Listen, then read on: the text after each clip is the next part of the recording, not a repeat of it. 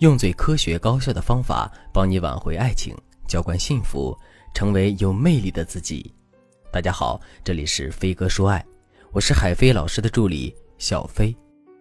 列夫·托尔斯泰曾经在小说里提到这样的话：幸福的家庭都是相似的，不幸的家庭各有各的不幸。确实，在婚姻中不可避免地存在着问题。大多数觉得不幸福的女人，可能都会觉得。我是运气不好，没有遇到疼爱我的人。如果忍不了，离婚算了。也有些人，他们觉得为了孩子，怎么样也要维持完整的家庭，所以他们选择将就着过下去，总觉得等孩子长大了就好了。但实际上，婚姻给他们的伤害和痛苦并没有减少，所以他们的生活一直都是压抑的。但这种行为其实是下下策。因为这样不仅不能避免对孩子的伤害，也是对自己婚姻的不负责，对爱情的逃避和放弃。其实，大多数婚姻都是存在问题的，不过没有你想象的那么无药可救。你很可能是由于长期处于怨恨和不满，没有采取措施来改善婚姻现状，导致了最后的失望。实际上，婚姻修复力是可以通过学习和练习掌握的。婚姻修复力。就是指婚姻中维系关系稳定和幸福的能力，也就是说，破碎的婚姻也是能够修补的，失败的婚姻也是能够挽回的。今天呢，我就给大家讲三点比较常见的，也比较容易上手的挽回方法。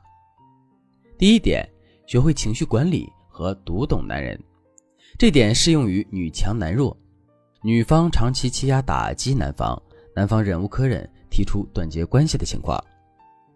小平就是这样，自控力比较弱，在婚姻中给对方的情绪压力很大。小平老公发年终奖了，回来的时候很开心的跟小平炫耀。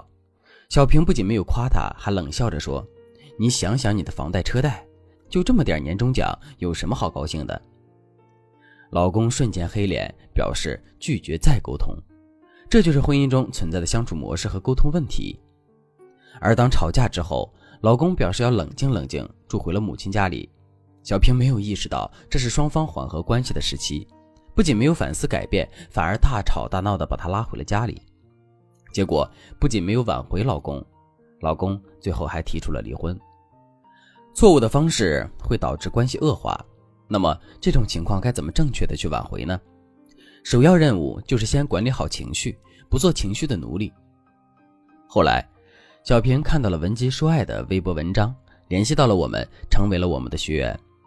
我们老师在给他进行了多次的心理分析和疏导之后，并且让他通过写情绪日记的方式辅助疏解，还给他制定了情绪问答环节，来帮助他了解自己的情绪波动的原因，以及慢慢学会控制情绪。而在婚姻中出现的问题，根本原因是他不懂得读懂男人内心，也不会换位思考，总是考虑自己的想法。于是，老师给他安排了婚姻指导课，制定断联和复联的日程表，让他能够通过对方的感情状态来判断和进行挽回措施。总之，因为过于强势和情绪动荡引起的婚姻问题，要记住，及时反思改变自己的问题所在，合理利用断联来维系感情羁绊，然后在男人分手后的感情状态。特别是在放纵期和黄金挽回期的时候，大家如果不知道是分手后的放纵期和最佳挽回期，可以和我们取得联系。那么，当我们判断出感情状态处于以上哪个时期之后，就可以针对性的采取正确的应对措施来进行有效的挽回了。第二点，要尊重对方，不要往对方身上贴标签。其实很多时候，那些恶化的婚姻关系之所以会发展到最后，都不愿意多看对方一眼，觉得厌恶至极。很多时候是因为他们都习惯了给对方贴标签。女人总是会埋怨男人这不好那不好，给他们贴上了一个又一个的无能标签。但他们没有意识到，男人的消极反馈正是由于他们的错误经营导致的。他们觉得老公是个不体贴、不温柔的人。其实刚开始的时候，老公并没有这么严重，只是因为这样的贴标签、埋怨他、对他施压，才把他一点点推远，最后他真的变成了你标签的那种人。其实婚姻就像是一面镜子，你态度温柔，对面也会态度温柔；你凶他，他也不会真心待你。所以，在发现感情中存在这样问题的时候，要挽回，就要做出一些事情，表明你不会再这么做，重新建立起他对你的希望。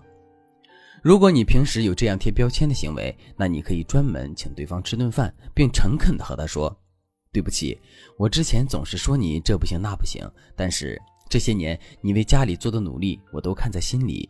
我很需要你，也希望以后能和你好好的相处下去。”这样的操作，你其实能够感觉到他对你的态度会明显的缓和。第三点，就是要接纳对方不完美和学会好好经营婚姻。挽回婚姻后续还有一些细节的步骤。其实，想要经营好你的婚姻和爱情，相互接纳对方的不完美是很重要的。同时，你也需要学习一些婚姻经营和升温情感的技巧，这样你就可以在平淡的家庭生活中找回你原本的幸福。其实，不管是在爱情里还是生活里，都需要接纳不完美，也需要用心用技巧去经营。离婚并不是解决问题的唯一方式，破裂的婚姻也并不是无法挽回。如果你正处于不幸婚姻的泥沼中，需要摆脱困境，或者想要挽回破裂的婚姻，可以添加微信文姬零三三，文姬的全拼零三三，来获得导师的专业性指导。好了。今天的内容就到这里了，飞哥说爱，迷茫情场，你的得力军师。